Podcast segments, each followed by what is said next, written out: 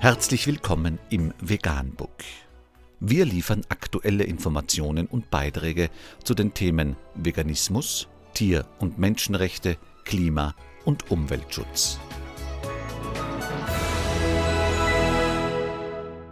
Dr. Med Ernst Walter Henrich am 11. September 2019 zum Thema Das Massentierausbeutungsland Niedersachsen ersauft in Gülle.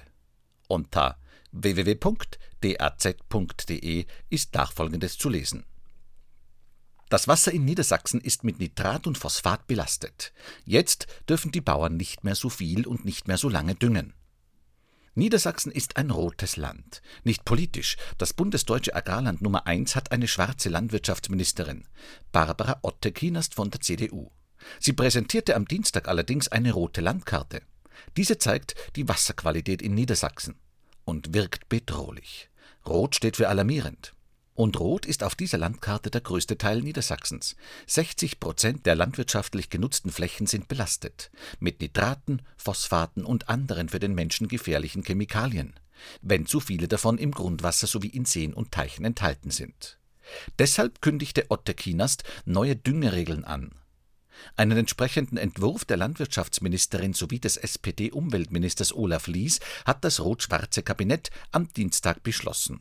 Danach müssen Niedersachsens Landwirte ihre Gülle künftig durch entsprechende Institute untersuchen lassen, bevor sie diese auf ihre Äcker kippen. Außerdem dürfen die Bauern nicht mehr so lange düngen wie bislang, nur noch eine Stunde statt vier Stunden. In der Sprache von Landwirtschaftsministerin Otte Kienast nennt sich das verpflichtende Wirtschaftsdüngeranalysen.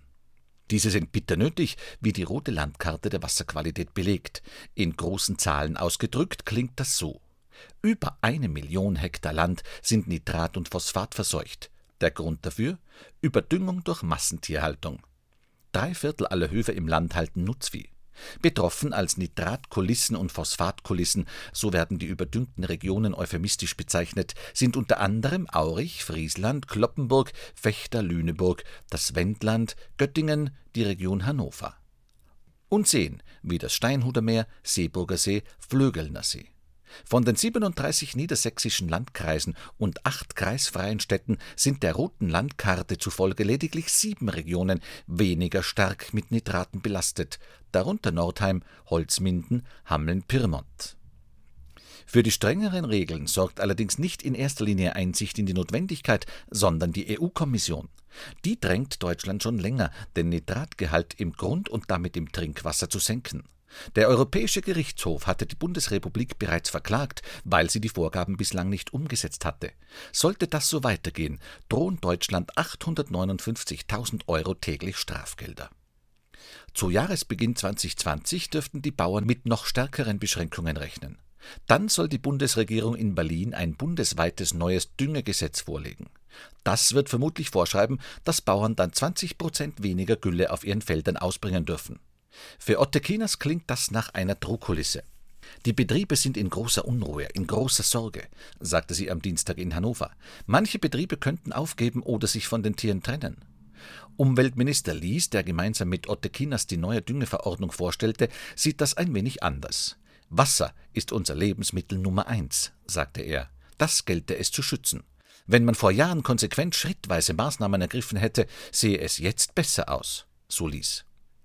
Ob er mit dem Satz in Richtung der einstigen rot-grünen Landesregierung, die von 2030 bis 2017 regierte, zielte, sagte er nicht.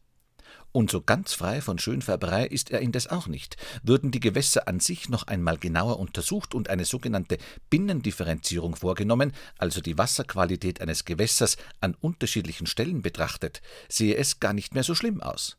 Danach sei das Wasser nur noch auf 39 Prozent der Flächen belastet. Zudem könne ein rotes Gebiet auch wieder ein grünes Gebiet werden, glaubt er. Das ist aber ein optimistischer Ansatz. Und welche Auswirkungen hat das alles auf die Verbraucher? Die werden dankbar sein, orakelte Otte Kinast, dankbar für sauberes Wasser. Die Verbraucher werden nichts spüren, auch keine höheren Preise. Sie werden weiter so verbrauchen können wie bisher. Ein Satz, der der Ministerin sicher bald um die Ohren fliegen dürfte. Anmerkung Erst wenn der letzte Baum gerodet, der letzte Fluss vergiftet, der letzte Fisch gefangen ist, werdet ihr merken, dass man Geld nicht essen kann. Weissagung der Cree-Indianer. Vegan die gesündeste Ernährung und ihre Auswirkungen auf Klima und Umwelt, Tier- und Menschenrechte. Mehr unter www.provegan.info.